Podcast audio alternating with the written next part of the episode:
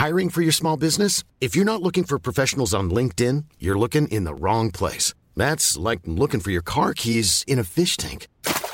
LinkedIn helps you hire professionals you can't find anywhere else, even those who aren't actively searching for a new job but might be open to the perfect role. In a given month, over 70% of LinkedIn users don't even visit other leading job sites. So start looking in the right place. With LinkedIn, you can hire professionals like a professional. Post your free job on linkedin.com/people slash people today. Je suis en couple depuis 10 ans Ouais. et tout se passe bien, en fait. Et euh, C'est un sujet dont vous parlez tous les deux? Ouais, Ok. c'est un sujet qui était. euh, je pense qu'on n'a pas évolué au même, au même moment là-dessus non plus. Euh, Aujourd'hui, il sent que s'il me dit non, je vais faire la gueule. Est-ce que ça remet peut-être même votre, votre couple en cause ou Non, non, non. pas à non. ce point? Non, pas à ce point, parce qu'on sait que depuis qu'on s'est rencontrés, que tous les deux, qu'on veut des enfants un jour, mais pourquoi maintenant, en fait, on est bien? Et en fait, le, le vrai truc, c'est pourquoi faire cette folie, quoi? Enfin, pour- Pourquoi plonger, pourquoi, pourquoi tout déséquilibrer? Je pense que c'est vraiment ça le truc euh, où je me pose vraiment la question de la maternité, je crois que c'est ça. Pourquoi? Pourquoi tout foutre en l'air? Exécuté par qui Fabrice Florent. Fabrice Florent. Bonjour, bonsoir, bon après-midi à toutes et à tous et bienvenue dans ce nouvel épisode d'Histoire de Daronne, le podcast où chaque mardi à partir de 6h du matin, je donne la parole à une mère pour lui faire causer de son expérience de la maternité sous tous les angles. Je suis Fabrice Florent, je produis des super podcasts d'interviews et de discussions, en tout cas moi je les trouve super, et je crée des contenus. Je fais parler des pères de paternité, des mères de maternité, des gens de leur rapport au succès, je prends des mecs entre quatre yeux pour leur parler de masculinité, je fais causer des gens de leur rapport à l'argent et de plein d'autres thèmes que je vous invite à découvrir en allant sur mon site fabflorent.com f a b f l o r e n t.com. Si vous aimez cet épisode, vous pouvez aller écouter la bande-annonce du podcast pour en découvrir plus sur mon travail et mes autres podcasts. Si vous aimez mon travail, vous pouvez m'offrir un cadeau en échange en me soutenant financièrement et ainsi me donner un peu plus de sérénité en vous abonnant par exemple à mon Patreon ou en m'envoyant de l'argent sonnant et trébuchant. Allez dans les notes du podcast ou en allant sur fabflorent.com, f a b f l o r e n t.com, donc vous y trouverez toutes les infos. Enfin, si vous aimez ce podcast, vous pouvez vous y abonner, mettre un chouette commentaire et 5 étoiles au podcast sur votre application de podcast préférée et surtout, surtout, surtout, partagez cet épisode et ce podcast autour de vous s'il vous a plu. Je suis sûr que vous connaissez des gens que mon travail pourrait intéresser. Vous pourrez également venir commenter avec mes auditrices et mes auditeurs chaque épisode directement sur mon Discord. Alors Discord, c'est un petit logiciel génial que je vous invite à découvrir, qu'il faut installer sur votre téléphone ou votre ordi. Vous pouvez également me suivre sur les différentes plateformes et réseaux sociaux. Vous pouvez vous abonner à ma newsletter et vous trouverez toutes ces infos pour me contacter dans les notes de cet épisode. Un grand merci d'avance et bonne écoute à vous. Tu disais que tu viens faire ton job, c'est ça? Je, viens faire, je viens faire mon job à l'envers, je crois. J'ai un peu l'impression de. Ouais, d'être dans l'envers du décor où d'habitude c'est les gens qui s'assoient pardon en face de moi sur un canapé et, euh, et là c'est moi qui suis sur un canapé. C'est confortable en fait, je devrais peut-être changer, me mettre tout le temps de l'autre côté. T'enregistres pas aussi tes séances avec tes, tes patients? Non, non, non, j'enregistre pas mes séances. Non, non, je prends des notes, mais euh, non, je les enregistre pas. Donc t'es psy, Eva, Ouais, pour les gens qui auraient pas, qui auraient pas capté. ouais, psychologue. Psychologue, important Ouais, c'est ça. de préciser. Ouais, complètement. Et tu m'as envoyé un mail il y a, il y a six mois. Oui. Euh, déjà, pour, merci beaucoup pour me remercier. Euh, parce que, et ça m'a vachement touché ce que tu m'as écrit. Tu m'as, Chouette. tu m'as dit que, que c'était cool de démocratiser un petit peu le, le fait de s'occuper de sa santé mentale et que. Ouais, carrément.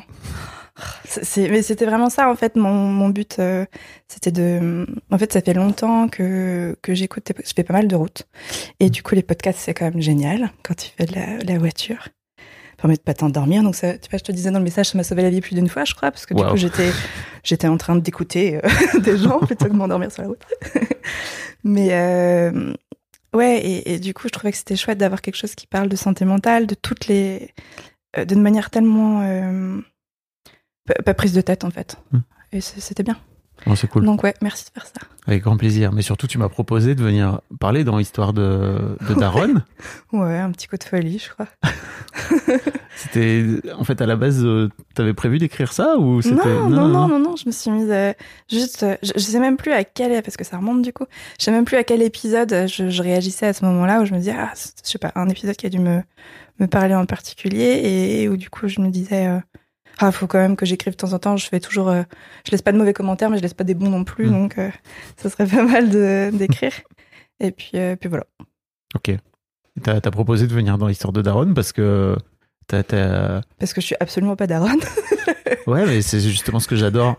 J'adore faire avec ce podcast et j'espère que ça change un peu des autres podcasts qui existent sur la maternité. C'est de questionner aussi la, la maternité, quoi. Je trouve ça trop bien et il y a plein, Ouais. plein d'aspects de la maternité, même quand tu l'es pas, en fait. Ouais, ouais, carrément. J'imagine que c'est un sujet qui prend la tête vu que tu viens en parler. Ouais, ouais, complètement. ouais. Vous avez pas vu Eva, mais elle était oui, oui, j'acquiesce très fort. Ouais, ouais, complètement. Bah, j'ai j'ai 31 ans. Et, euh, et comme euh, m'a dit mon gynéco il y a quelques semaines, oui, bah, il est temps de s'y mettre. Waouh! Voilà, ça va. Vraiment. Ouais. T'as sorti ça de but en blanc comme ça. Ouais, ouais, parce que je lui disais aussi, euh, je lui demandais, mais comment ça se passe? Si demain je vais être enceinte, est-ce qu'il faut que je, je Ok. prépare un truc euh? Et donc, ouais, elle me dit, ouais, ouais. euh, Ah, c'est bien que vous y pensiez. Mais en me regardant, genre, bah, dépêche-toi, ma cocotte, parce que. Waouh! Donc je sais qu'il y a ce truc-là qui est, qui est hyper présent, mais en même temps, c'est pas. Moi, j'ai l'impression qu'il y, y a une urgence, mais pas. Elle est pas forcément so- so- sociétale chez moi. Enfin, c'est pas. J'ai pas l'impression que la société me court après en me disant euh, fais un enfant. euh, c'est Mhm. plus. euh, c'est plus, je pense, un rapport à, à moi et, euh, et l'avancée de ma vie, quoi. Ok. La mort. Elle vient d'en perdre son casque.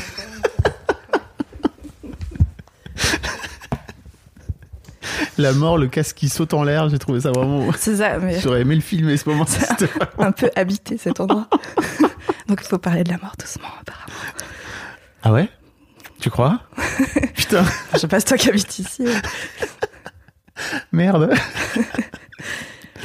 Mais ouais, et, euh, et du coup, euh, le- la maternité, bah, j'ai bien sûr euh, mes, mes copines qui, qui, commencent, qui ont, qui, ont des, qui ont des enfants, pas toutes, mais euh, quand même. Euh, et puis, euh, et puis je suis posée, je, je bosse, ça va faire ça va faire cinq ans, et, et je suis en couple depuis dix ans, Ouais. et tout se passe bien, en fait. Et C'est un sujet dont vous parlez tous les deux? Ouais, Ok. C'est un sujet qui était. je pense qu'on n'a pas évolué au même, au même, au même moment là-dessus non plus.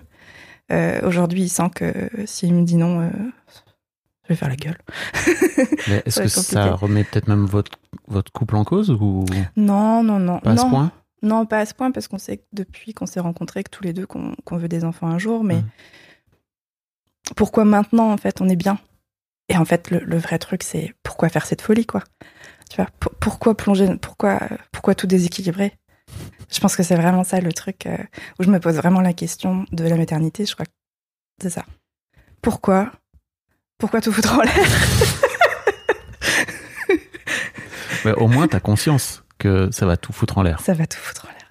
Et, et, euh, et ça veut pas dire qu'après, ça va tout foutre en l'air pour le reste de la vie. Mais en tout cas, ça va, comme tu dis, ça va tout déséquilibrer pendant Ouais. un temps, quoi. Ouais. Mm.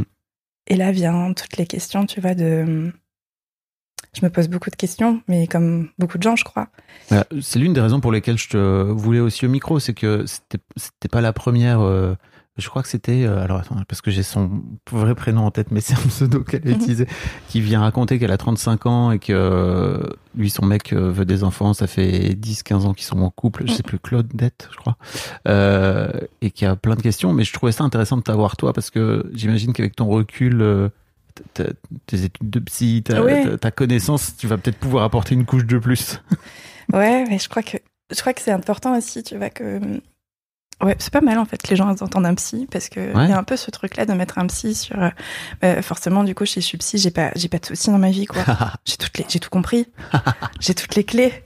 Mais fantastique, mais faites tout psy, on sera tous heureux, quoi, Non. Ça se saurait si les psys avaient pas de problème. n'est-ce pas? Déjà, est-ce qu'il serait psy? Ah, Je sais pas, je sais pas. Il faut être un peu fou pour être psy. hein. Bah, il faut avoir des trucs à Enfin, tu vois, faut avoir aussi des trucs à régler, je crois, en soi, et avoir envie de soigner les gens et, Ouais, et d'entendre toutes ces histoires qui sont parfois. J'ai des amis psy, ils me racontent que ouais, C'est dur, fois, quoi. dur. hein. les gens viennent te déposer vraiment des trucs, quoi. Ouais, ouais, ouais. Alors avec des thèmes qui sont pas toujours, euh, ouais, pas toujours très agréables, Mm. quoi. J'imagine qu'ils te font travailler toi aussi en tant que réceptacle, quelque part, et que thérapeute. Ouais. Et ça, c'était un vrai travail, je trouve, de bah, qu'on nous apprend euh, parce qu'on nous demande de faire pas mal de stages finalement, mais euh, mais bon, après, on se retrouve lancé dans, dans la vraie vie et puis euh, et puis on apprend à, à faire la part des choses, quoi. Mm. Et je pense que c'est important. Je sais qu'il y a beaucoup de psys qui qui ont des espèces de groupes de travail en fait. Mm. Moi, j'ai un psy à la maison. Mon, mon cher est tendre et, et, et psy aussi. Waouh. Donc ça aussi, tu vois, je me pose la question, deux, des enfants élevés par deux psys, mais en fait, ça va être terrible. Euh, C'est très marrant parce que ça me fait penser à un truc. Je suis en train de lire un bouquin pour l'interviewer, pour interviewer le mec. Tu sais, euh, il y a eu cette histoire de bouquin euh, interdit par Gérald, Gérald Darmanin qui c'est passé au milieu de l'été comme ça, mais en gros il y a un bouquin de jeunesse euh, qui s'adresse aux on va dire aux ados quoi, euh, d'un mec qui s'appelle Manukos qui a qui s'appelle bien trop petit où il parle de son rapport à sa bite et en fait, c'est très marrant parce que le gamin a, en tout cas, le, le gamin est le narrateur et il a deux parents psy. Et il raconte la purge que c'est d'avoir des parents qui gèrent super bien leurs émotions et qui gèrent aussi ses propres émotions de ce fait-là, alors que lui, il a envie de péter des câbles Mais oui. parfois. Mais oui. Je trouvais ça très drôle. Pourquoi Ah oui, donc coupe de psy. Ah, bah, bah, parce que ça, ça c'est selon lui trop pornographique. Voilà, parce que le mec a, parle, parle de ses émois, il, il écrit aussi beaucoup, il écrit des fanfictions et tout. Euh, et il y a du cul dedans, mais tu vois, c'est soft. Hein. Euh, et Darmanin a décidé d'interdire ce bouquin. c'est complètement dingue parce que ça lui a fait une pub d'enfer de cette. Voilà. Hmm. Gérald va voir un psy, il y a quelque chose qui va pas. Alors, je, je sais pas vraiment si nos dirigeants vont voir des psys, mais pff, ça serait bien, je crois globalement. hein. Ouais, ça serait sympa. Et puis même depuis tout petit, c'est-à-dire qu'il faudrait que ça démarre. euh, euh, apparemment, euh, les, souvent il- les, les présidents disent moi je serai président de la République. Toi, si tu dis président de la République direct C'est clair, cellule de crise. Il faudrait... C'est vrai, il faudrait créer un truc. en thérapie, trop de pouvoir. Ok, allons-y, allons voir ce qui se passe. Ça aussi, faut être, faut être dingue pour pouvoir faire ce job. Mais, Ouais. euh, mais bon, je sais plus ce qu'on disait. Faut être dingue pour, vouloir être psy, pour faire podcasteur. Enfin, Ouais, mais je crois que pour être humain, faut être dingue un peu, quoi. Oui. Oh. Allez, hop. Fin, fin du podcast, on arrête. Très bien, c'était chouette. Faire cette histoire de fantôme qui m'a enlevé mon casque. Faire ça, c'est- cool. non, donc ouais, vous êtes, euh, vous êtes psy avec, euh, Avec, euh, avec ouais. ton chéri Ouais. Et ouais, donc ça fait aussi partie du, des, des, des questions que vous vous posez, Bah, moi, en tout cas. toi? Je pense qu'on n'a pas du tout le même caractère. Et euh, moi, je me pose beaucoup de questions. Et euh, je vais être la meuf qui, euh, au moment où il. Bah, moi, je vais me coucher plus tôt. Parce que voilà, j'ai besoin de plus de sommeil. Lui, il me rejoint un peu plus tard. Et puis, au moment où lui commence à s'endormir, moi, je suis là. Ah, c'est bien que tu viennes te coucher parce que j'ai plein de questions. Quoi. Je dis, mais c'est pas le moment, là Pas du tout. Voilà. Donc, euh, j'ai plein de hum, questions existentielles comme ça, mais auxquelles j'ai pas forcément besoin de réponse. C'est. Je sais pas, ça flotte comme ça. T'as juste besoin de te les poser. Ouais, je crois Mhm. que c'est ça. Et je trouve que c'est pas mal de se poser des questions, de se remettre en question. Et euh, je pense que ça, ça aide à avancer. Et t'as pas envie de, d'aller chercher des réponses quand tu commences à te les poser? Si, il y a des fois, ouais. Ouais.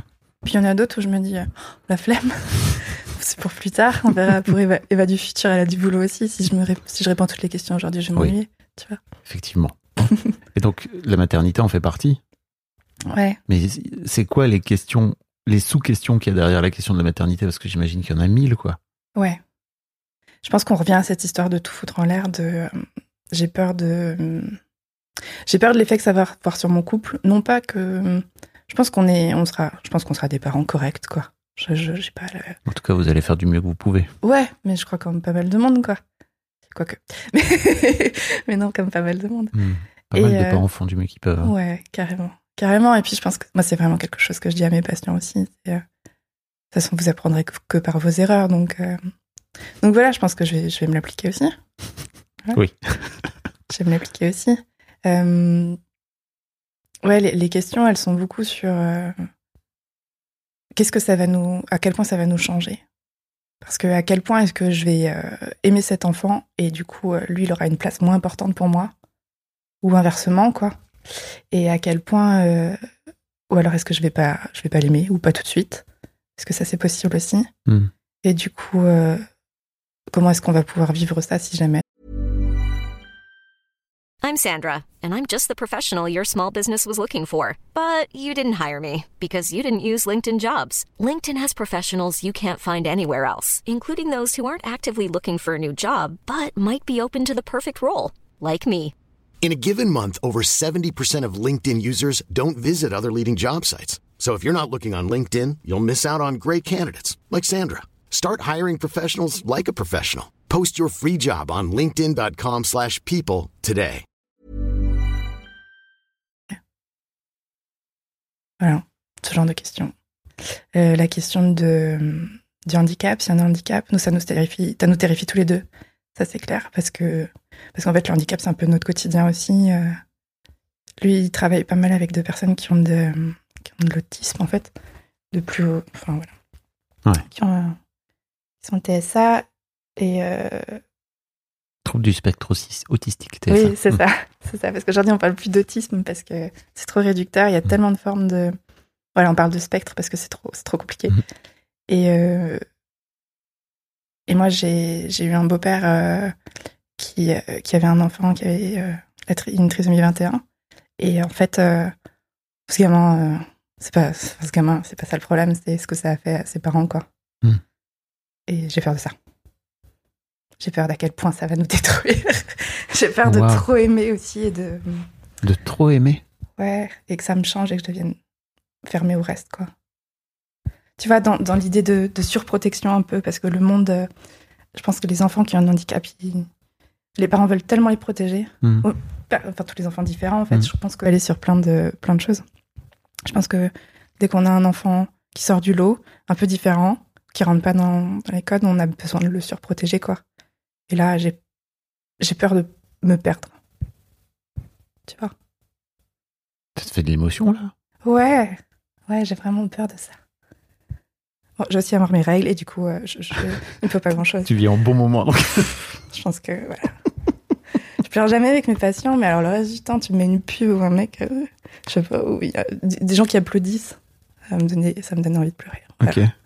Donc voilà, possible que je pleure. C'est pas, grave. Non Les gens pleurent à mon micro et c'est pas grave. Ouais. C'est, cool. mais là, je pleure pas encore. Ok.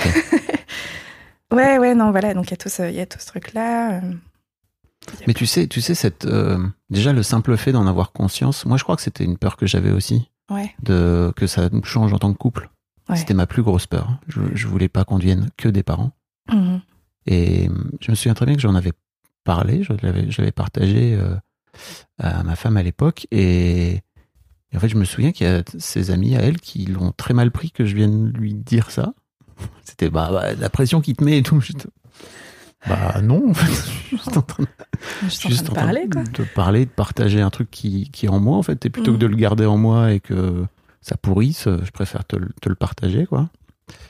Mais c'est marrant, hein. Et vous en parlez? Ouais, tous les deux? Ouais. Ouais, ouais, ouais. Je lui dis. Je lui dis, je lui dis, je, lui parle de tout ça. Alors des fois, je lui parle. euh, Je veux, je veux, pendant longtemps, je voulais pas lui mettre la pression, donc je pense que j'ai gardé beaucoup de trucs, alors que d'habitude, on parle. Et sur ce sujet-là en particulier, c'était plus compliqué pour toi? Non, parce que je savais que ce sujet-là, il le partageait. Ah, Je cette, savais- cette peur-là, tu veux ouais, dire? Ouais, ouais. Je pense que c'est toujours le cas. Ouais, c'est- oui, on en a encore parlé il y a pas si longtemps. euh, Cette peur-là précise, elle est, elle est, elle est vraiment, euh, elle est vraiment présente chez tous les deux. Mais je pense que c'est parce que notre, euh, on voit tellement de gens qui vont mal qu'en fait, au bout d'un moment, tu te dis mais le monde entier va mal. C'est comme ça. Ouais, C'est vrai que vous coup- avez un prisme. Ouais.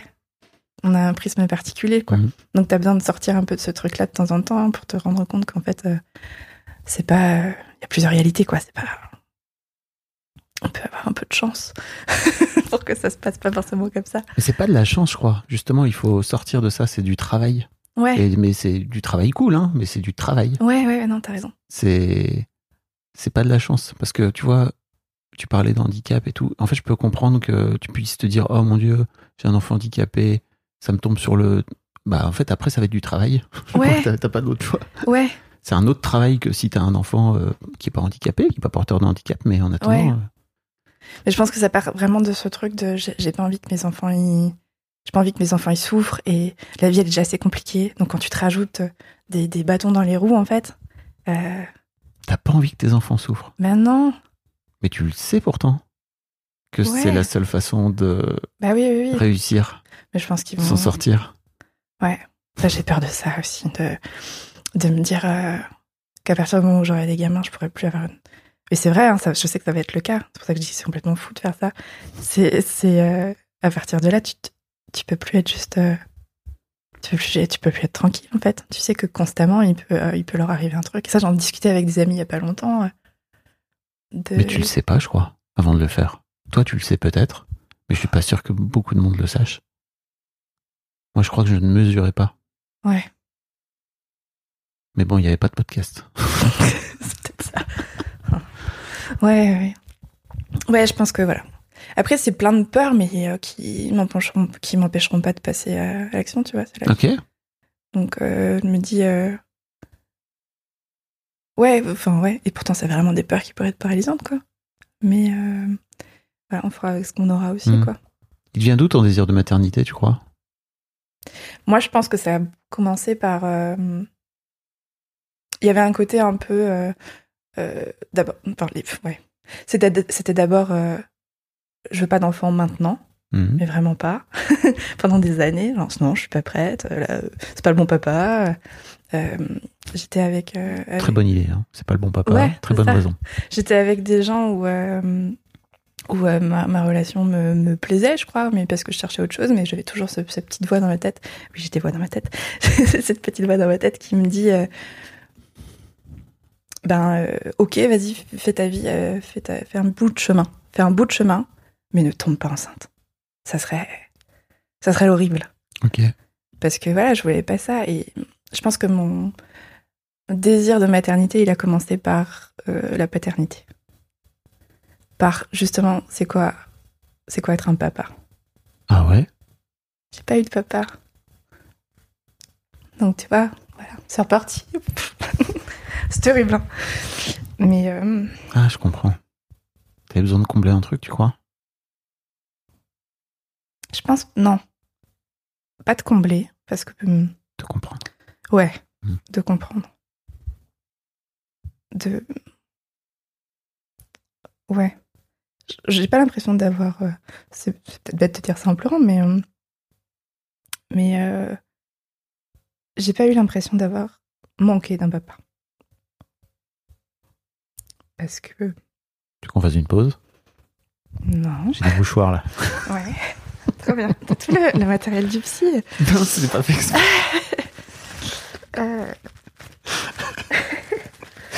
C'est Poppy qui m'a offert, euh, c'est la fondatrice de Poppy qui m'a offert cette boîte et depuis je l'ai là et en fait euh, depuis que je l'ai j'ai de plus en plus de gens qui pleurent. Mais je pense que c'est t'as pas de mouchoir, tu peux pas pleurer. Donc euh, tu vois, c'est une autorisation euh, de ton subconscient, sûrement. Euh, ouais, alors pour la petite histoire, moi euh, j'ai eu un, un papa parce que euh, on me l'a on me l'a décrit. Mon père, il est décédé quand j'étais toute petite. J'avais 11 mois. Waouh. Et je pense que On a le temps. hein. Ouais. Tu peux prendre le temps. Ouais. J'en parle rarement en fait. Parce que j'en plaisante beaucoup. Mon conjoint, il adore casser l'ambiance quand on est avec des amis et, et faire une blague du genre. euh, je sais pas, j'en ai plus qui vient là, mais en, en disant Mais de toute façon, toi, t'as pas de père, tu peux pas comprendre quoi. Mais vraiment des trucs juste pour casser parce qu'il sait que voilà, j'ai un, humour assez noir et. euh, et euh, j'ai pas de soucis du tout avec ça, mais du coup, ça met tout le monde mal à l'aise, Mhm. ça fait beaucoup rire tous les deux. Mais bon, voilà. Non, mais derrière l'humour, il y a, y a aussi de la tristesse, non? Ouais, il y a un... Je pense que... En fait, voilà, on m'a décrit cet homme-là comme étant mon papa. On m'a toujours dit que c'était quelqu'un de fantastique. On me l'a... Quand tu dis on, tu parles de ta mère? Ma mère et ma famille, en fait. Parce que voilà, j'ai une famille qui est très présente et qui a fait, du coup... euh, euh, euh, je pense qu'il y a, qu'il y a, qui a comblé ce vide. Hmm. Parce qu'ils étaient, ils étaient là, quoi. Et... euh, Il va y avoir des bruits de mouchoirs dans le micro. Faudrait couper ça. Non. Merde. Euh, Je sais pas ce que disais Oui, du coup, euh, ils m'ont, ils m'ont, ils m'ont toujours décrit un homme formidable. Voilà. Euh, et du coup, je trouve que décrire un homme formidable et te dire juste après, mais bon, il est plus là. Ouais, c'est dur. Ouais, c'est pas chouette. J'aurais préféré. Non, je crois pas. J'aurais pas préféré que ça soit un connard, mais en même temps, il est mort tellement jeune que qu'on sait pas ce qu'il serait devenu, quoi. Mais bon, voilà. Du coup, euh, du coup, on m'a on décrit cet homme-là et euh, Il y a un peu un mythe, c'est ça qui ouais, créé? Ouais. Et du coup, c'est pas le manque d'un papa, c'est le manque d'un d'un espèce de rêve qui a pas existé, quoi. Ouais. C'est dur de. C'est dur de t'imaginer un père euh, normal, entre guillemets, c'est ça? Ouais, je crois. Hmm. Après, j'en ai eu des exemples, du coup. Et c'était peut-être pas les. Des exemples Bah, du coup, ma maman, après, elle. euh, elle a, elle a trouvé des, des mecs, c'est ça? Ouais, ouais, ouais. Enfin, elle a eu. euh, Elle a eu. euh, J'ai eu deux petits frères. Hmm. Donc, euh, ça, c'était top. Et je pense que c'était important pour elle euh, que j'ai justement des frères. Hmm. Tu vois, que c'était important que, que je grandisse pas seule. Et, et puis pour elle aussi, hein, je pense qu'elle était, elle était très jeune finalement hein, quand, euh, quand tout ça s'est passé. Donc, donc voilà. Donc ouais. Donc après, j'ai eu un, un, un beau-père euh, que j'ai eu du mal à accepter parce qu'il est arrivé euh, dans ma vie, j'avais 5 ans et euh, c'était ma mère, quoi. J'ai pas vraiment envie de la partager à 5 ans. Mm. Donc je pense qu'il s'en est pris plein la figure. J'ai vraiment des souvenirs de. J'ai des souvenirs très lointains, en fait. Et j'ai vraiment souvenir de, de moi qui lui dit euh, Bah, toi, t'es pas mon père, quoi. et, euh, et je pense qu'il savait pas comment réagir parce que lui-même, il avait pas eu. Il avait pas eu un modèle chouette, quoi. Hmm. Mais ouais, voilà, bref. Ouais, et, et, et du coup, ce, ce gars-là, euh, euh, il était malade, par contre. Et euh, on l'a su que bien plus tard, mais du coup, euh, notre enfance avec mes frères, il était très. euh, en fait, c'était bipolaire. Et on l'a su qu'à la fin. Et en fait. euh, Et en fait, c'est à cause de lui que je suis devenue psy, je crois. J'allais dire, euh, il y a un pont, non?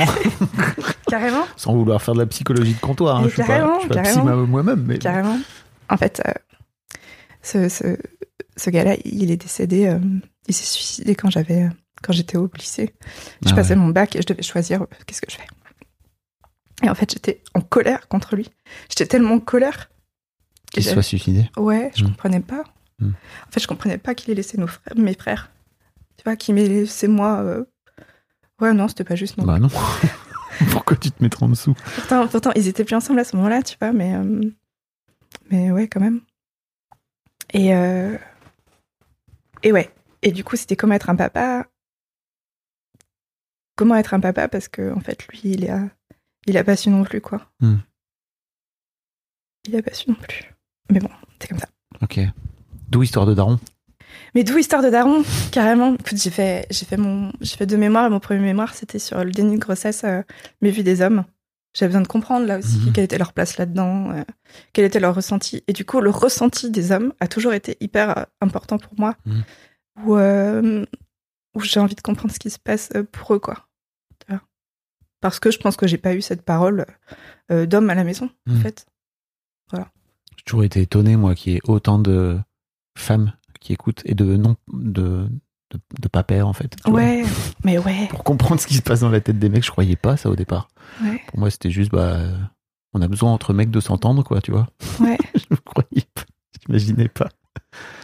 Mais je pense qu'il y a toujours ce, ce tabou euh, qui, qui évolue, hein, qui évolue. Mais moi, j'ai des gens qui viennent me voir euh, au cabinet. euh, c'est la première fois qu'ils parlent, quoi. Hmm. Donc ils sont un peu rouillés au début. Tu m'étonnes. Puis ils se sentent pas le droit. Non, Ils se sentent pas légitimes. non, non, pas du tout. Et, et étrangement, ils me disent que ça les rassure que ce soit une femme en face. Ils le feraient pas devant un homme, quoi. Ah bah ça. Étrangement? Ouais, mais je trouve ça. Ouais. Non. Oui, non, c'est pas étrange.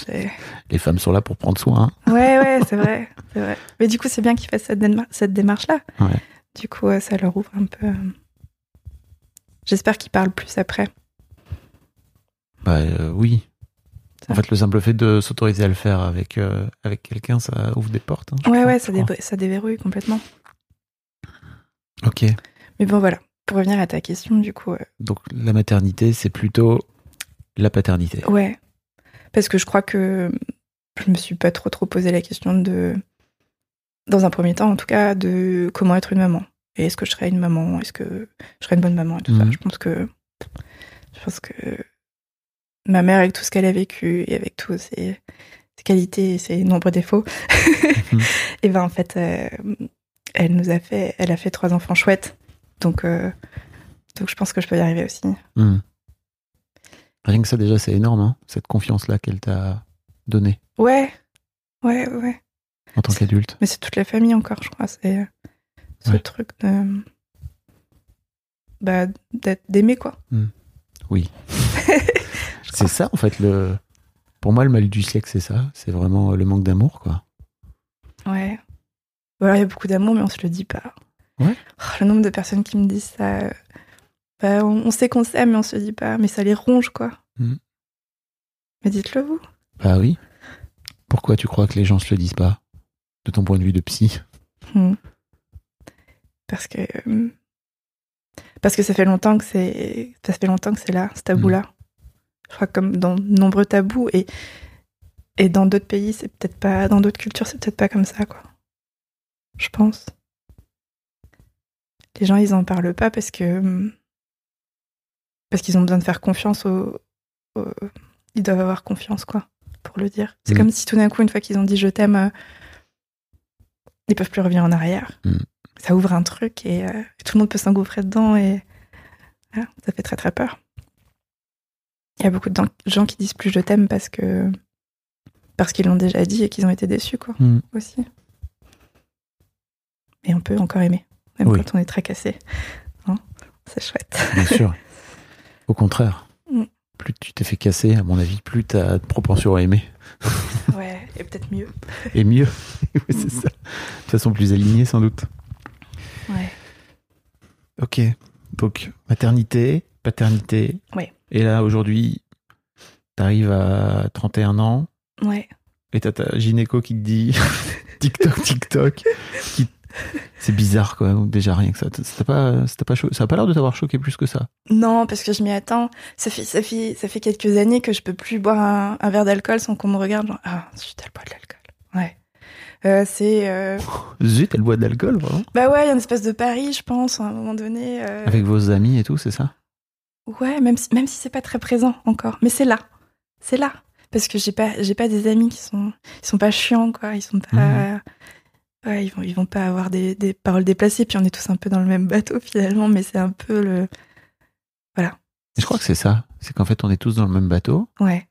Et pour moi, il y a un truc très rassurant des jeunes parents qui donc viennent de foutre leur vie euh, En l'air, complètement. en l'air, euh, Ouais. voilà, pour en trouver une autre plus tard, et qui se disent euh, venez dans le même bateau en fait, parce que sinon c'est c'est très compliqué, vous allez pas comprendre ce qu'on est en train de vivre. C'est ça. Allez, venez. Et tu vois, tu disais tout à l'heure au tout début, euh, euh, je crois que c'est très interne aussi, ce désir de maternité et tout. Mm. Mais je, je crois que souvent on sous-estime euh, la puissance de l'instinct grégaire de, de l'être humain, quoi. Ouais. Ouais. Après, c'est clair que je peux pas m'enlever cette idée de la tête que. euh, bah, euh, que voilà, mon corps il est ce qu'il est et qu'en fait euh, les années passent et que les probabilités euh, augmentent et, ou diminuent en fonction de ce qu'on regarde. Mhm. et, euh, et en fait, ça c'est une réalité aussi. En fait, c'est une réalité que, que mon corps il va pas non plus encaisser de la même manière aujourd'hui que dans 10 ans, que que mon sommeil sera pas impacté de la même manière et là je crois que j'aurais dû faire ça 10 ans plus tôt du coup parce que c'est trop tard. Mais euh, Non. 20 ans. T'es un bébé. oui, Enfin, t'es après. vrai, t'es vraiment. Ça t'amène à c'est un autre chemin, quoi, tu vois. Mais... Ouais. Je suis tellement contente d'avoir attendu. Ouais, et en même temps, j'im- j'imagine les, les, les femmes qui ont été mamans à 20 ans, ça, ça amène d'autres choses, quoi. T'as- Ouais.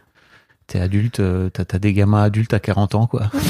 En fait, je me fais. un- C'est pas du tout euh, euh, une critique des gens qui font euh, des enfants plus tôt. C'est juste euh, moi, en tant que personne. Ben, j'étais pas. j'étais pas au top de, de qui je suis et de qui je pourrais être, quoi. Je suis pas sûre que je sois encore, mais. Est-ce que tu l'es aujourd'hui Ouais, on non, l'est jamais. Non, hein, non, finalement. heureusement. Hmm. Heureusement. Mais en tout cas, non, non, j'étais un bébé encore. Donc ouais, il y a, il y a un peu la, il y a un peu de présence sociale quand même, même si Mm. elle est pas verbalisée quoi. Ouais, ouais, ouais. Bon, quand même. Quand même, quand même. Comme ma, ma grand-mère, mes grands-parents qui vieillissent. euh, je sais que ça serait important pour eux et que ça serait important pour moi, en fait, de partager ça, de leur présenter euh, au moins le premier. Bon, après, les sept autres, on verra, mais. je rigole. c'est surtout pour mon conjoint, je rigole. Elle l'a dit. Hein. Vous l'avez, entendu ici en premier. Hein. Euh, ouais. oh non, non, vraiment pas. Non, mais je sais pas. Tu disais que tu faisais des blagues à propos de ton père qui était mort, et puis après il y a une forme de vérité qui est sortie derrière. Moi maintenant, je prends vraiment Mhm. je prends avec des pincettes tout ce que tu vas me dire sous forme de blague. Hein. Merde, non, je vais arrêter les blagues. Je vais arrêter les blagues. Non, s'il te plaît, n'arrête pas les blagues. Euh, ouais, j'ai de nouveau perdu le fil. Ouais, tu disais qu'il y a tes, tes grands-parents qui. Ouais, mes grands-parents vieillissent. euh, euh, ma maman, elle fait de temps en temps des sous-entendus euh, un peu. euh, voilà, ma belle-mère aussi, de temps en temps. Hmm. Euh, je crois que c'est plus eux qui ont hâte. Euh, dans, du côté de ma mère, euh, dans ma famille, je suis la- je suis l'aînée. Et euh, j'ai une de mes cousines qui m'a dit euh, De toute façon, tant que tu te lances pas, nous on se lance pas, quoi. Ils Incroyable. sont tous beaucoup plus jeunes et elle m'a dit ça en rigolant aussi. Mais Mais c'est vraiment un jeu de con, quoi. Tu vois, c'est vraiment. je dis bon bah d'accord. Mais euh, ouais. Il n'y a pas encore de, y a pas encore de petits enfants dans notre famille, des deux côtés en fait, du côté de mon père et du côté de ma mère. Mhm. Et je pense qu'il y a un truc un peu de bon allez les grands, allez-y parce que nous les anciens on aimerait bien quoi. Mais, Mais c'est pas juste. Bah non. En fait, c'est ça aussi. C'est, je trouve que les grands-parents, ils. En fait, je, je, j'y suis pas encore, tu vois, mais il y a un peu un truc où je commence à voir mes filles Mm. part- s'éloigner, tu vois, Ouais. et aller vivre leur vie. Alors euh, d'adultes, en tout cas, il y a un truc qui est en train de se dessiner qui est vraiment très étonnant à vivre et dont il faut qu'il faut embrasser, quoi, tu vois. Mhm. Et j'imagine à quel point, euh, quand tu as mis beaucoup de billes euh, dans la vie de tes enfants, tu vois, euh, quand ils s'en vont, quand ils sont adultes, euh, bah peut-être en fait, toi, tu te dis, mais est-ce que on pourrait, est-ce que je pourrais retrouver un rôle euh, par rapport à tout ça, quoi, tu vois? Et forcément, si tu as été présent et si tu as envie d'être présent, bah peut-être tu peux jouer un rôle aussi dans l'éducation de tes petits enfants de ce fait. Ouais, carrément. Et ça me questionne pas mal aussi sur à quel point, en tant que, en tant que potentiel grand-parent, tu vois, tu viens aussi euh, mettre une forme de, de pression, entre guillemets, tu vois. Ouais. Pour moi, c'est la décision qui devrait être le plus alignée du monde, en fait. Faut pas faire des enfants euh, à cause ou grâce aux autres, quoi, tu vois. Ouais, carrément. Parce que comme tu dis, ça fout le bordel. Ça fout Ouais. tellement le bordel que si tu le fais pas. Ouais, vraiment, je pense, que si tu le fais pas, en ton âme et conscience, vraiment. euh, Bah ouais. Ouais, c'est- le bazar. Et moi, j'avais l'impression d'avoir fait ce chemin-là, mais en fait, euh, la thérapie, après, elle te montre que pas du tout. pas du tout. Je croyais, je croyais, mais pas du tout. Ouais. Quelle idée. Bon, après, toi, tu, tu sais ce que c'est la thérapie, donc. Ouais, mais bon. Tu peux te je- questionner. Je peux me questionner. Mais en même temps, je. J'ai les clés, Hmm. mais il faut aussi que, que j'arrive au bout du chemin pour euh, pousser Ouais. la porte, tu vois. J'ai beau avoir la clé, tant que je suis pas arrivée au bout du chemin, bah, en fait, je sais pas à quoi ressemble la porte. Tu sais, la question que je me suis pas posée, en tout cas pas en ces termes, c'est à quoi ça ressemblerait une vie en couple? Avec ma femme à l'époque, sans enfant. Ouais. Alors, sans doute, ça aurait été pas été, ça aurait pas été avec elle, puisque je crois qu'elle vou- elle voulait avoir des enfants. Mais j'avais pas, je crois que j'ai pas assez exploré cette idée-là. Et en fait, Mhm. il y avait pas de modèle euh, child free dans mon entourage. Ouais. Et franchement, c'est vraiment un truc que j'invite euh, tous les gens, toutes les femmes à aller explorer, au moins de se poser vraiment la question, tu vois, de c'est quoi une vie sans enfant Ouais. Et si vous écoutez ce podcast et que vous voulez venir me raconter, venez me raconter en fait, parce que c'est. Et peu importe votre âge, hein, j'aimerais bien euh, avoir des témoignages euh, de, de femmes, d'hommes qui n'ont pas d'enfants et qui viennent me raconter, quoi. Mhm. Parce que je trouve ça, ça manque, Ouais, ouais. clairement. Ouais, complètement. Pas forcément pour. euh, mais pour savoir, tu vois. Et puis tu vois, des gens qui ont passé le cap de. bah, de toute manière, je peux plus en faire. Je peux Mm. plus en avoir. Euh, ça serait intéressant, ouais. De tout, ouais, comme tous les âges, tu dis, mais, mais ce, ce moment-là où tu regardes sur ta vie, en fait, et Mm. après, il y a toujours cette idée de est-ce que j'aurai des regrets, en fait? Est-ce que je vais le regretter un jour et ça sera trop tard? Et on en revient à ce tic-tac, tu Mm. vois.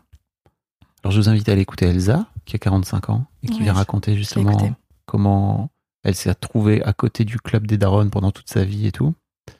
Et tu vois, ouais, j'aimerais bien euh, avoir des sexagénaires ou des, Mm. ou des septagénaires, tu vois, pour septuagénaires pour avoir un, autre son de cloche 15 ans plus tard, 20 ans plus tard, ce que ça donne. Mais tu crois vraiment que le cerveau, il est taillé pour regretter, toi? Euh, C'est à la psy que je parle. le cerveau, peut-être pas, mais la société dans laquelle on, on est, oui. Mm. Et du coup, euh, l'un dans l'autre. Euh, Ouais. Ouais, si, on te balance. euh, enfin, tu vois, là, je, pense à mes patients qui sont tout jeunes et qui sont en train. qui ont vécu euh, euh, les études, leurs études, là, les moments clés, leur jeunesse au moment du Covid. Ah ouais. Et en fait, on leur a balancé, mais en fait, c'est les plus belles années de ta vie et on te les squeeze juste derrière. C'est horrible déjà de dire que c'est les plus belles années de ta vie parce que Bah c'est quand même des années de galère. Et, euh, et c'est pas vrai. Je Oui. trouve que les années d'après, elles sont chouettes aussi Bah oui. et qu'à chaque âge, il va y en avoir des. Mais du coup, euh, quand elle vient de me, me dire que pourquoi continuer en fait, parce que euh, bah, parce qu'en fait, on m'a squeezé mes plus belles années quoi. Qu'est-ce que, je fais aujourd'hui euh, J'ai plus de but dans la vie quoi. On m'a squeezé. euh. Alors je leur dis mais c'était quoi? C'était quoi que tu voulais faire en Mm. fait? Bah, C'était sortir, ce machin. Mais pourquoi tu le fais pas maintenant? Ah, ah, Oui. Ah ouais, c'est vrai, je pourrais le faire maintenant. Un peu comme s'il se passe un truc entre 18 et 20 ans qu'il faut absolument vivre. Et Mm. si tu l'as pas vécu, c'est foutu quoi. Donc euh, Donc oui, t'as raison, c'est plutôt... on crée des regrets. Mais c'est les autres. Ouais. On y revient toujours. Oui, toujours. Toujours, toujours. Ouais, ouais. Mais en soi, interne, de façon interne. Si tu, si, si toi t'es convaincu qu'un choix est le bon, Des fois, on est convaincu qu'un choix est le bon? franchement, ouais. Moi, je me suis retrouvé dans des positions. euh, Je vais donner un tips. Euh, je, en 2012, ça fait déjà 7 ans que Mademoiselle existe.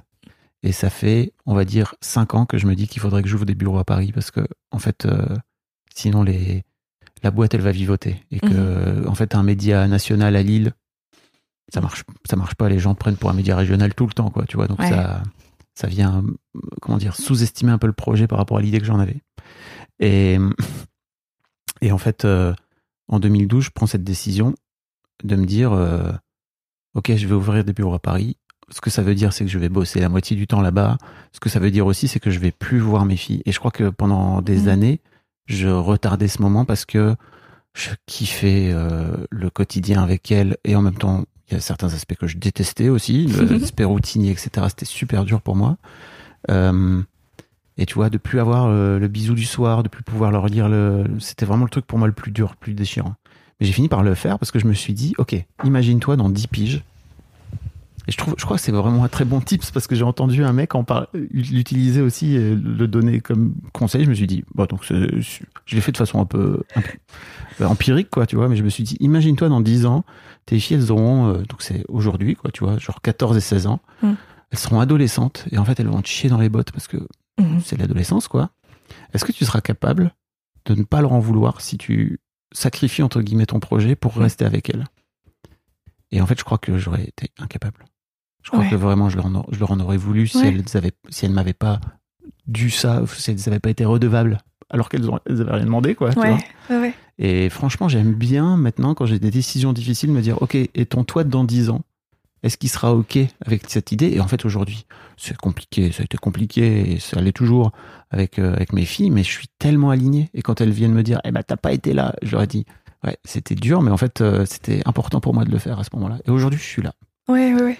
Mais Mais je crois que tu as raison, il y a, il y a une part de... De toute manière, les parents qui se sacrifient pour, pour leurs enfants, il faut pas qu'ils... Enfin, leurs enfants, ils ont rien demandé, quoi. Mhm. Et ça leur fait porter un poids aux enfants après. De... Moi, ça, ça, je le vois souvent aussi euh, au cabinet. C'est, euh, m'étonnes. bah, en fait, euh, qu'est-ce que je dois à mes parents? Ça a toujours été... Et pourtant, ils ont vécu des... Enfin, des fois, c'est des parents qui ont été maltraitants, qui ont été... Ouais, qui ont... Qui... pas- qui ont pas été tendres, quoi, sur plein de choses. Et ce truc de... Oui, mais ils ont toujours tout fait pour nous. euh, Bah, définit tout, quoi. Et alors, ils ont fait ce que eux pensaient être le mieux, en effet. Mais aujourd'hui... euh, Aujourd'hui, t'es en train de me dire que, que tu sais pas s'ils t'aiment, que, que tu sais pas si. euh, que t'as jamais rien partagé avec eux, quoi. Mhm. Et du coup, eux, ils sont. Eux, quand. Enfin. Ouais, donc ces gens-là aussi, parce que j'ai l'autre côté, ceux qui ont tout donné pour leurs enfants et qui continuent à le faire, ils, ils disent euh, ben, j'ai pas de regrets parce que c'est ce qu'il fallait faire. Donc, est-ce qu'on a vraiment pas de regrets Ou est-ce qu'à un moment donné, tu passes une mécanisme de défense et du coup, on se persuade qu'on n'a pas de regrets parce que sinon, on peut pas continuer, quoi? bon, je sais pas. je pense qu'il y a un peu de tout. Vous n'aurez pas de réponse dans ce podcast si vous veniez chercher. Hmm. Toi-même, t'as l'air d'être en chemin. les, les- ouais, les petits ont pas la science infuse. Hein. On, ouvre Bien des, sûr. on ouvre des portes et après, euh, ouais, on enfonce des portes des fois, Ouais. plus ou moins violemment. Mais après, euh, chacun, sa- chacun sa, sa réalité, chacun sa vérité, quoi. Bien sûr. Mais euh, ça qui est chouette aussi, c'est qu'il n'y a pas un mode d'emploi. On aimerait bien des fois, hein, Bah oui. même souvent, mais il n'y a pas un mode d'emploi, quoi. Moi, je leur dis à mes patients qui viennent, qui viennent chercher euh, au-delà de, de l'aide et du conseil, qui veulent euh, que je leur dise quoi faire. Ouais. Bah, qui viennent chercher une figure euh, Ouais, pa- parentale finalement. Ouais, un peu, ouais, je crois. C'est pas en fait. Va falloir essayer, puis vous verrez, quoi. Mais je suis là, prenez un mouchoir et un bonbon. Tu conseilles des bonbons pour les gens qui pleurent? Ouais, franchement, moi, ça, ça, ça a l'air de marcher, en tout cas.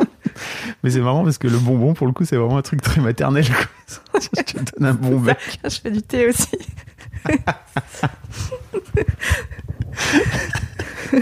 Ouais, putain. Ok. Comment tu te, comment tu te projettes là dans les années à venir? Parce que ça a l'air d'être plein de questions. Et, et tu- on va, j'allais dire, on va peut-être euh, parce que t'as soulevé tellement de questions tout à l'heure que Ouais, il y en a plein que j'ai encore, ai encore plein. faudrait qu'on les prenne une par une, quoi. Ouais. Tu veux pas qu'on fasse ça plutôt? Les questions une par une? Ouais, enfin les grosses questions, quoi. Bah, Du coup, on a déjà parlé de plusieurs. Ouais. Euh, mon corps, qu'est-ce qu'il va devenir? Bah, quand même, un- et ça, ça fait très peur, je trouve, Mhm. en tant que femme aussi. Donc, pareil, j'ai écouté pas mal de, de podcasts sur, euh, sur comment ça se passe, en fait, dans ton corps et, euh, et après. Je crois qu'il y a ça, il y a l'après, quoi. Ah, au-delà de la, au-delà des cicatrices, en fait. Et qu'est-ce que ça va, qu'est-ce que ça va changer?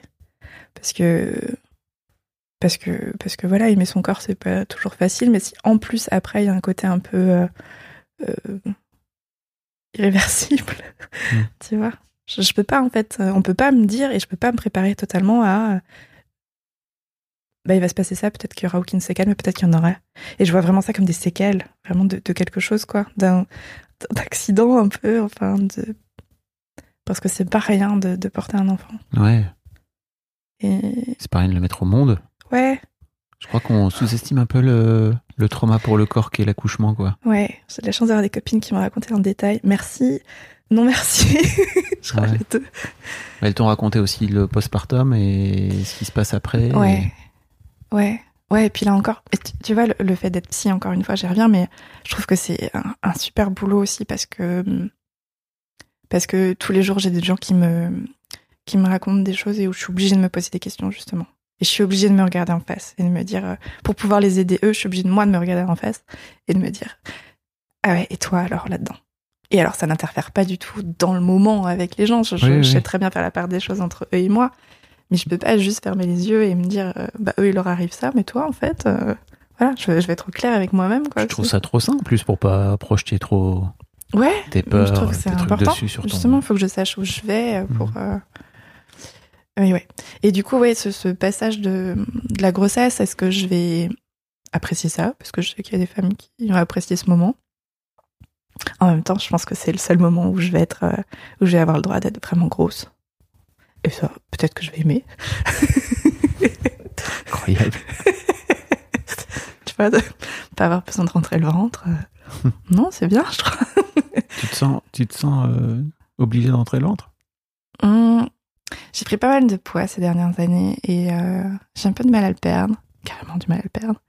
Et, euh, et en fait, je suis pas, hum, je suis pas totalement bien dans dans mon corps actuellement. Mhm.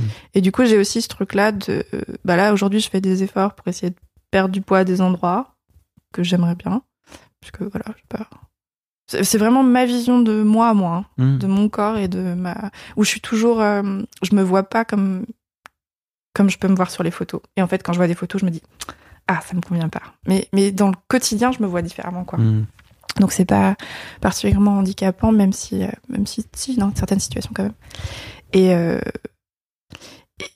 et, ouais, du coup, ce, ce,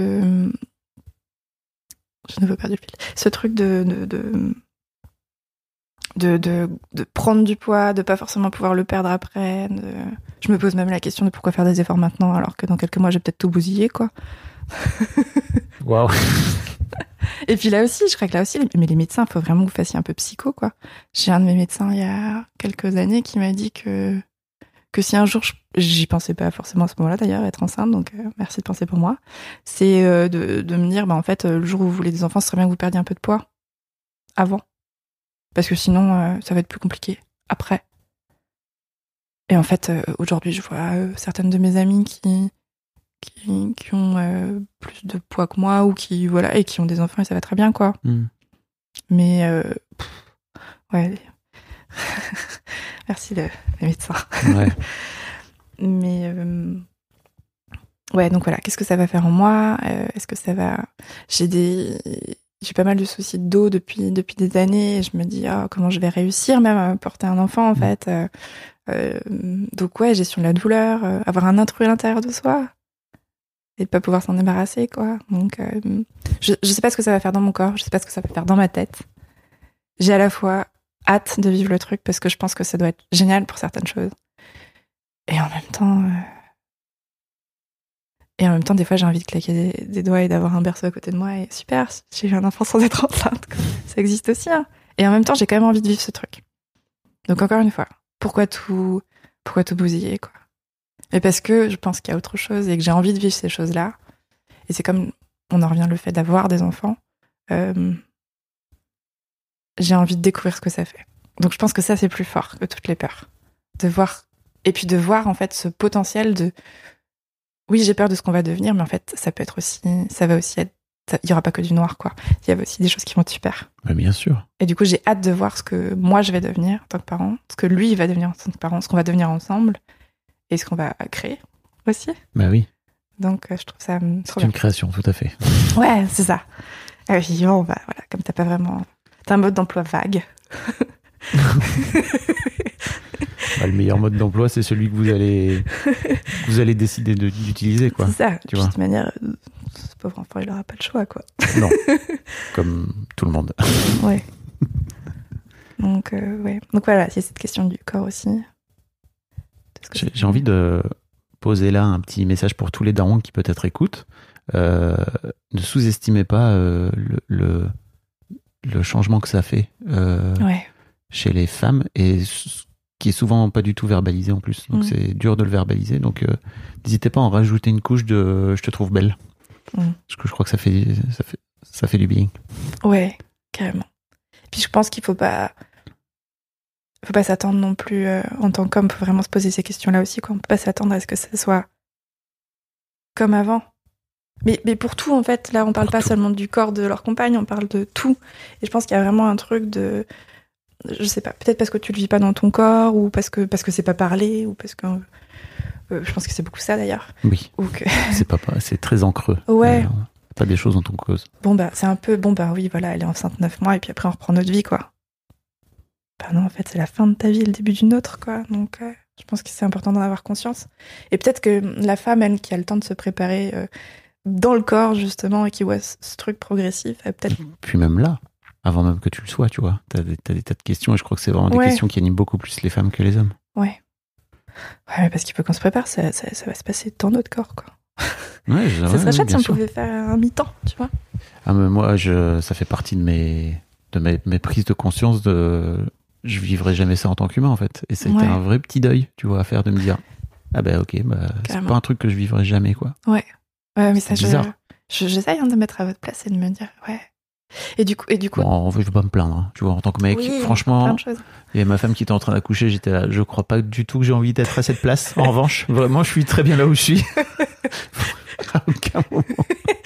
C'est clair. Et en même temps, la, la puissance qu'elle a montré, c'était c'est une forme d'admiration dingue et de Ouais. waouh. Mais en fait, ça aussi, je serais incapable de, Mm. de, de faire preuve de cette puissance-là, en fait. Ça, ça en dit long sur euh, ma propre capacité à, à pas endurer ce qu'elle a enduré, tu vois, et Ouais, juste à ouais, faire. Eh ben moi, je suis resté dans mon coin, je suis très bien avec ma petite bite là, euh, j'ai rien fait du tout. Et je- ça en dit long aussi sur euh, sur euh, sur les hommes, quoi, tu vois. Ouais. Je trouve. En tout cas, moi, j'ai vraiment ressenti ça très Ouais, très ouais, fort en ouais, mon corps, tu vois, à ce moment-là. Et du coup, tu vois, pour moi, j'ai aussi ce truc de. Je me posais la question de comment est-ce que je vais pouvoir lui faire partager euh, ma grossesse, parce que lui, il va. Voilà, il va, il va s'impliquer. euh, euh, ça va être chouette aussi, mais c'est comment lui, lui faire vivre le truc. euh. Alors maintenant, il y a, il y a pas mal de choses qui. Ça s'est vachement démocratisé, ça aussi, tu vois. Je crois. Donc c'est chouette. C'est vraiment chouette. C'est moins chelou. Quoique, je sais pas. Est-ce qu'il y a toujours, est-ce qu'il y a des mecs dans les, dans les séances de préparation à l'accouchement J'en sais rien, en fait. Nous, on était deux sur, sur 12. Pas tant que ça. Hein. Il n'y en a pas tant que ça. Bon, après, c'est en journée et tout, donc je sais que c'est, Ouais. il faut, faut réussir à, Ouais. avoir le job qui te permet de pouvoir, quoi, tu vois, mais. Ouais, et puis je pense qu'il y a un truc aussi de. Et là, le, le côté médical doit aussi euh, inclure l'homme un peu plus encore. Je pense qu'ils le font déjà plus. Ça, c'est chouette. À l'accouchement, ça, il y a voilà, vraiment un truc avec l'enfant. Mais avant ça, il y a ce côté un peu sacralisation de la femme enceinte. Hmm. Et pas de la femme en tant que telle, ça aussi, c'est une question, j'en parlerai après. Euh, de, la, de la femme enceinte. Et en fait, toi, à côté, bah ouais, tu fais un peu potiche, quoi. Bah, Et ça, je pense c'est hyper violent. plante verte. Mais en même temps, euh, C'est bien Oui. une plante verte. Bah non, c'est pas ça, c'est que c'est bizarre en tant qu'homme. C'est, il y a un côté, euh, ça vient mettre de l'humilité en toi. Et en Ouais. même temps, euh, il y avait, je- moi je me souviens très bien, de- il y avait un peu un truc de c'est trop injuste, tu vois, Mm. de Calimero. Et en même temps, avec le recul, je me dis, mais ça t'a fait beaucoup de bien aussi, juste, tu vois, de que ce soit ta femme qui soit mise En en, avant. avant à ce moment-là. Ouais. Euh, mais c'est vrai que ça serait cool de le dire. Ouais. tu vois, ça serait cool de, de, de, de le dire et de, aussi de, Ouais. d'en parler, quoi, tout simplement. Ouais. Mais tu vois, un truc bête, pourquoi, pourquoi les hommes, ils n'ont pas le droit d'avoir un, un lit à l'hôpital, même juste à côté, Mhm. tu vois, et qu'ils doivent dormir dans un fauteuil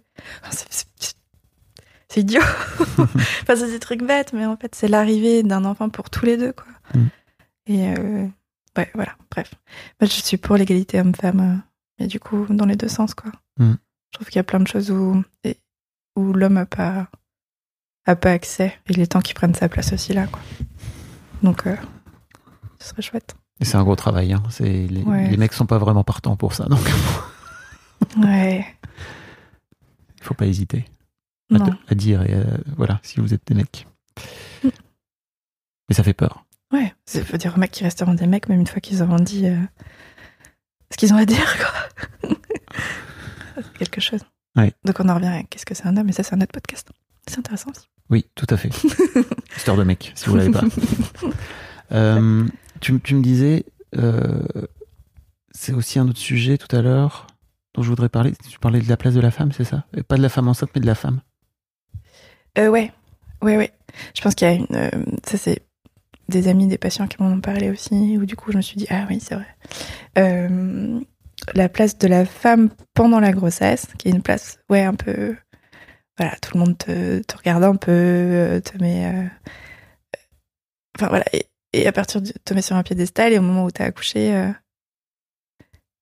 euh, bonjour, je suis là, euh, et en fait, je vais pas bien, et donc là, on en revient au postpartum et tout ça. Enfin, il y a un vrai truc, pas juste non plus, quoi. Il y a pas de.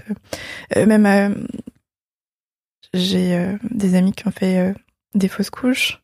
Ça aussi, autre question. qui ont fait des fausses couches et en fait, il y a. Bah voilà, c'est fait, rentrez chez vous, quoi. Bah, Ah. vous l'avez perdu. Bah, vous en ferez un autre. C'est horrible. On revient à la santé mentale pour le coup. Ouais, Mm. ouais. Et cette non prise en compte.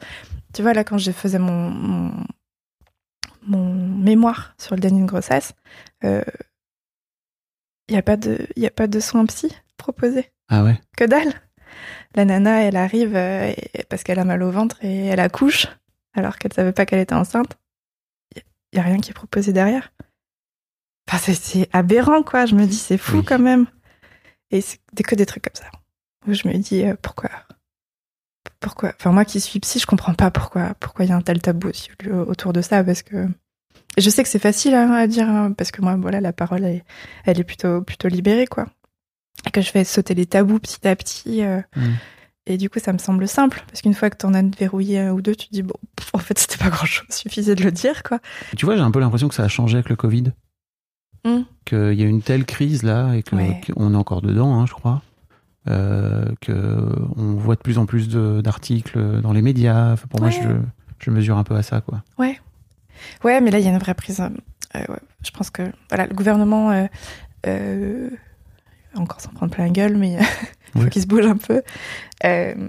Pendant le Covid, il y a eu. c'est un exemple parmi tant d'autres. hein. Il y a eu une ligne d'écoute. Euh, où on pouvait appeler si on Mm. avait des soucis avec des psychologues. C'était vraiment la pub, c'était ça, des psychologues H24 et tout. Ils étaient tous bénévoles. Jamais, en fait, il n'y a pas un centime dépensé dans la Mm. santé mentale. Et donc, euh, voilà. Moi, j'ai une amie médecin en, en hôpital psy, euh, il ferme des lits tous les jours, quoi. Donc, en fait, il y en a de plus en plus des gens. Et oui, on en parle de plus en plus. Et. euh, et. Mm. Voilà. C'est un vrai truc. c'est un vrai truc. On en parle, mais on met pas les moyens. De- comme dans d'autres sujets, hein. Oui, bien sûr. Mais du coup, euh, on peut pas, euh, on peut pas en parler les, ces- les choses là parce qu'après c'est- c'est déverrouiller des trucs. Enfin, c'est ce que je dis à mes patients aussi. Quand ils viennent, il faut qu'ils soient prêts parce que moi je vais pas aller fouiller euh, dans leur passé un truc, ouvrir et les laisser comme ça quoi. C'est pas juste.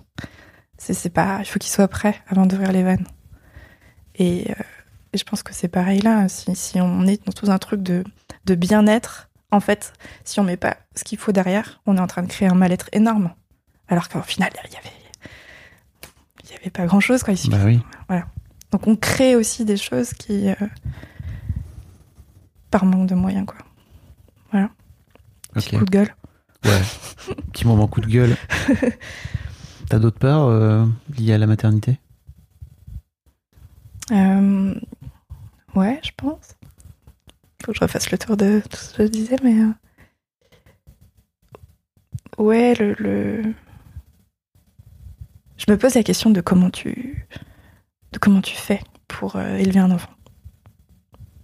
Tu vois De comment tu fais pour lui inculquer tes valeurs, comment tu fais pour lui éviter. euh, Comment tu fais pour pas créer un con Voilà, comme ça les mots sont posés. Ouais. Et ça, c'est. Ouais. Parce que hum, tu peux avoir cette phase d'adolescente un peu rebelle où tu veux euh, faire l'inverse que ce que disent tes parents parce que voilà, tu penses que c'est cool et. euh, parce que tu as envie de penser par toi-même et du coup, ça passe par ça aussi. Ok. Mais comment faire en sorte que ça dérape pas, quoi Et que la personne en face, elle. euh, ouais, elle. Ouais, que ça devienne pas un con. Que ça devienne pas quelqu'un que j'ai pas envie de côtoyer, mon enfant. tu vois? Ouais. Et ça, en fait, il y a aucune. Et je sais très bien. Moi, j'ai beaucoup de questions, euh, beaucoup de, de choses aussi, de, de, de peur où je me dis, euh, bah, en fait, euh, ouais, mais en même temps, je, je pourrais pas faire grand chose si un jour ça arrive, quoi. Je peux donner un terreau de base, mais après, il rencontrera des gens et. C'est ça qui est terrible en fait, c'est que c'est des êtres humains à part entière. Ouais. C'est magnifique. C'est génial et c'est terrifiant. C'est terrifiant. C'est terrifiant. Je trouve que le. On parle pas assez de ce moment où, où tes enfants n'ont plus besoin de toi. Mm. De façon nourricière, quoi, tu vois, limite. Et que, en fait, ils arrivent à se démerder. Et que toi, en tant que parent, je crois qu'il y a vraiment un switch à faire, à opérer, Mm. qui est dur à faire, en fait, parce que je crois que c'est un peu le deuil de. Ok, en fait, ils ont plus besoin de moi maintenant. Et surtout, ok, en fait, donc euh, vraiment, ils vont vivre leur life. Et ça, ça commence à 13, 14, 15 ans, quoi, tu vois. Bah, en vrai, la première fois que ton enfant il te dit non, non Ou tu vois qu'il te refuse, ou qu'il te demande, ou qu'il demande sa maman au lieu de son papa. Ouais, mais Ouais. ça, tu vois, encore, parce que souvent à cet âge-là, ils ont encore besoin de toi pour manger, pour Oui, machin, tu tu te rassures un peu. Il y a un truc. Ouais, bien sûr. Il y a bien sûr. Il y a un vrai truc de. Ok, tu me dis non, mais en même temps, si je te donne pas à manger, eh ben, tu vas crever la dalle. Ouais, donc ça va. Donc, t'as encore besoin de moi. Ouais. non, à partir du moment où ça, ça devient plus compliqué, quoi. Et je trouve que ce moment-là, on n'en parle pas assez. Non. Mais ouais, t'as raison. Comment faire? Bah, je crois que faut se, rem- faut se remémorer pourquoi t'as fait des enfants et que tu les as pas fait. Tu, Ça, si, c'est un peu hypocrite, pardon, de dire qu'on fait pas les enfants pour soi, parce que si, quand même. Mais pourquoi, quand même, tu les as fait? Moi, j'ai beaucoup réfléchi à ça en me disant que je veux pas un enfant pour un enfant, pour avoir un enfant, ou pour qu'il reste quelque chose de moi sur Terre, ou si... euh, Non, parce que pour ça, je fais un podcast. non, je rigole. Ce sera à tout jamais dans l'internet. Enfin, c'est vraiment attention de ne pas dire des conneries. Euh, non, je pense qu'il faut vraiment se poser la question de ouais, en fait, j'ai décidé de créer non pas mon enfant, mais un nouvel individu. Et, cet individu-là, il va, il va faire des choses, euh, il va faire des choses chouettes. C'est ça aussi, j'ai eu des conversations avec des gens qui me disaient, euh, et je, je conçois totalement. hein, moi, je veux pas d'enfant parce que où va le monde et qu'est-ce qu'on va leur donner Mhm. demain?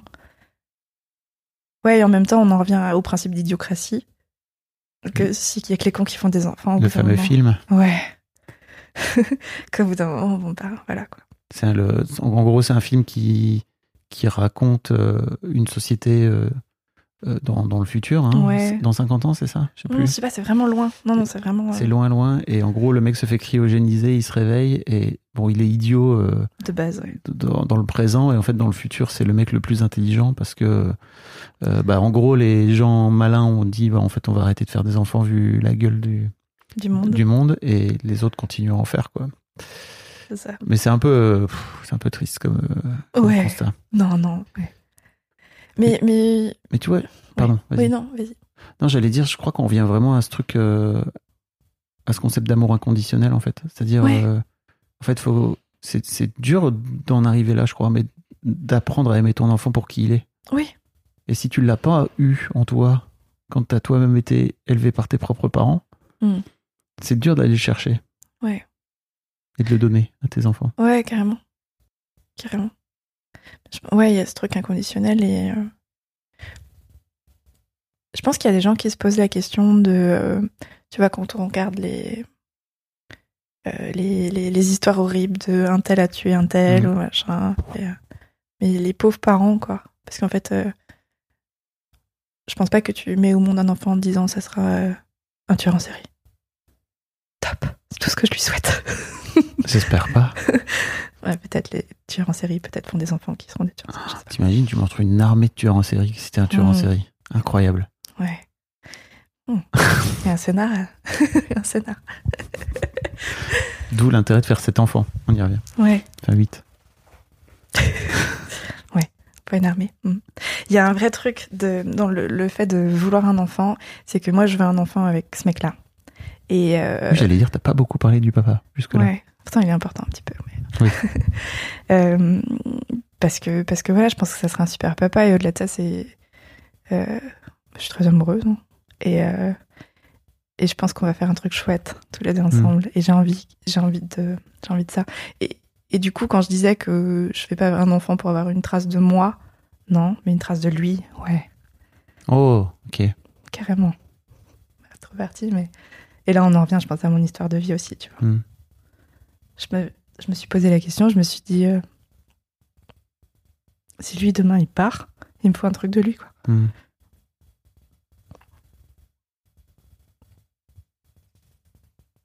Donc voilà. Bien sûr. Et je lui ai dit. Et je lui ai dit. Tu lui as dit comme ça? Ouais, du coup, il, il a rigolé, mais il me connaît, il sait que. Il connaît mes, mes, mes fragilités aussi. Et du coup, il y a quelque temps, il, il m'a dit que. Qu'en fait, il comprenait, parce qu'il avait eu cette pensée aussi. Et Mhm. que. Et sans avoir vécu la même vie, en fait, tu te dis quand t'aimes tellement quelqu'un, tu veux juste pas qu'il disparaisse, quoi. Mhm. Et comme c'est possible, bah, on en revient voir cette enfance, il y a sept modèles de lui. je vais m'en sortir. Je peux en perdre quelques-uns. Ce n'était donc pas une blague.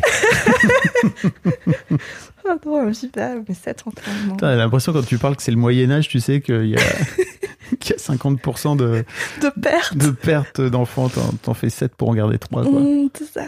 Pour- pour- peut- Peut-être. Tu sais, le monde demain, on sait pas. Waouh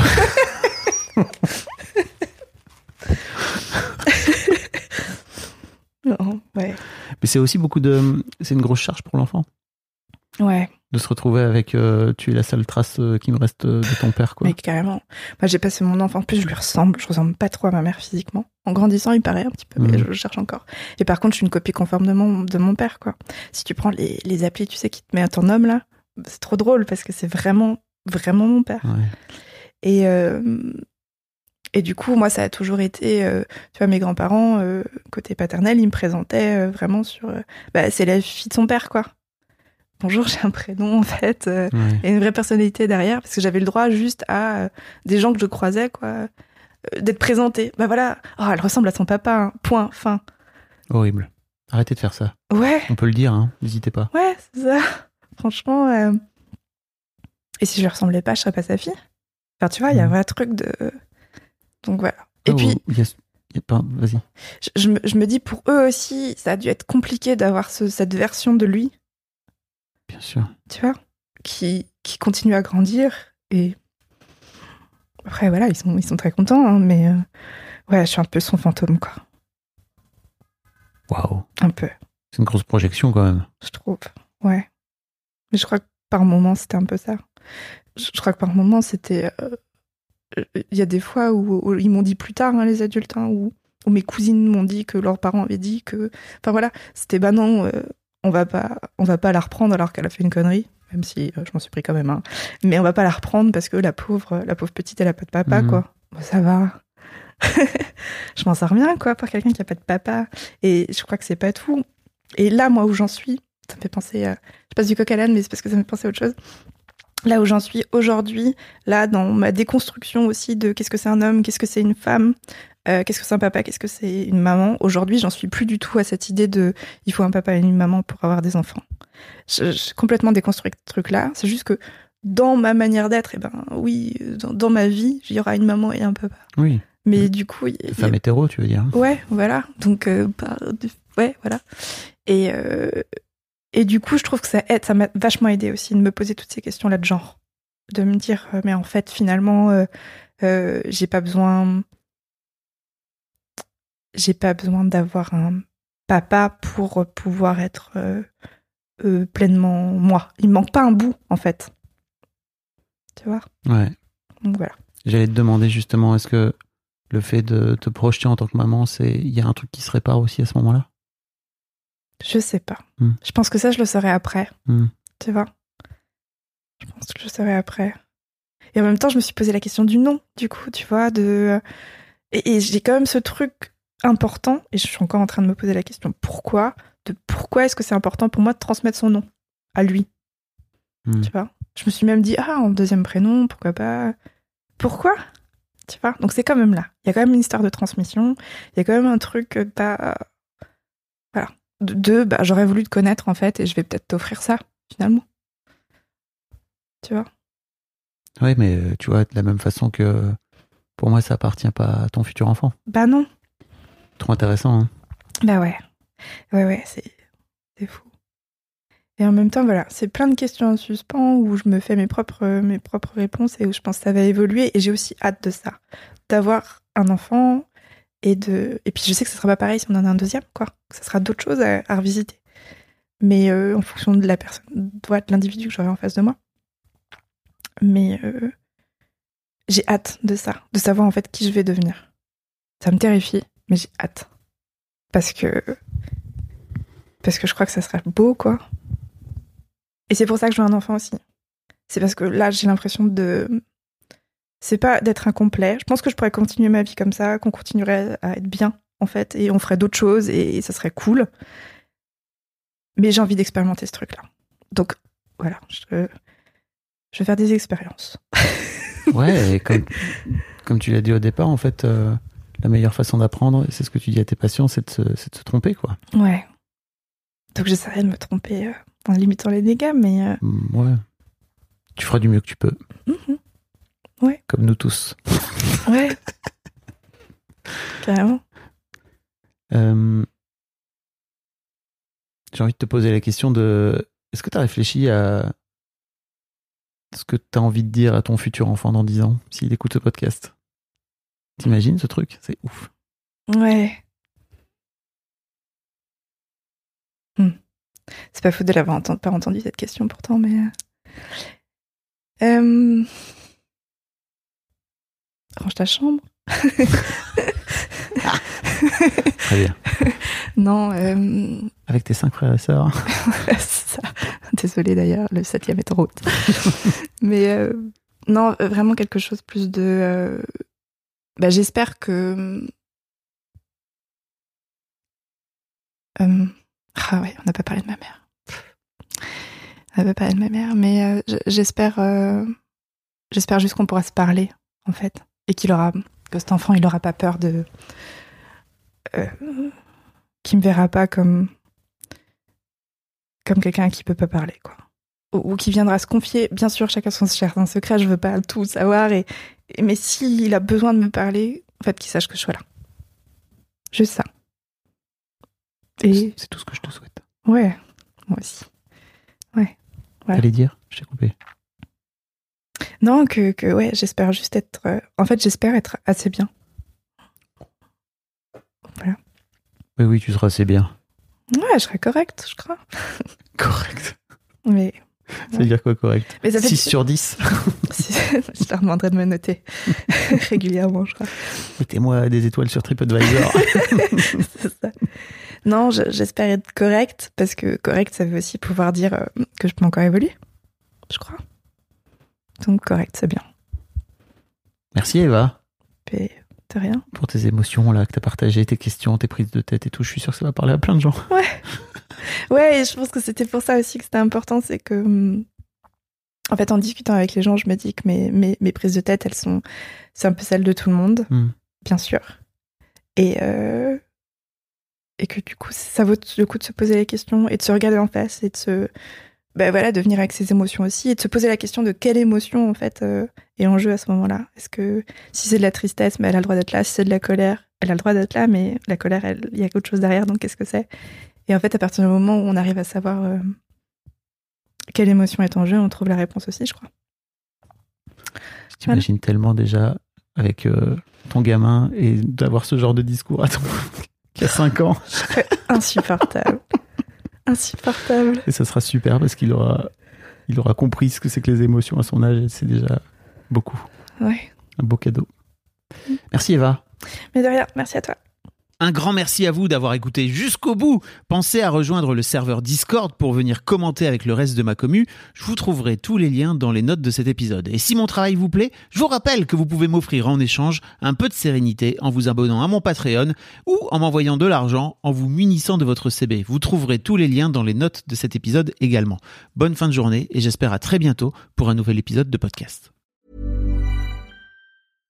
When you drive a vehicle so reliable it's backed by a 10 year, 100,000 mile limited warranty, you stop thinking about what you can't do and start doing what you never thought possible. Visit your local Kia dealer today to see what you're capable of in a vehicle that inspires confidence around every corner. Kia, movement that inspires. Call 800 333 4KIA for details. Always drive safely. Limited inventory available. Warranties include 10 year 100,000 mile powertrain and 5 year 60,000 mile basic. Warranties are limited. See retailer for details.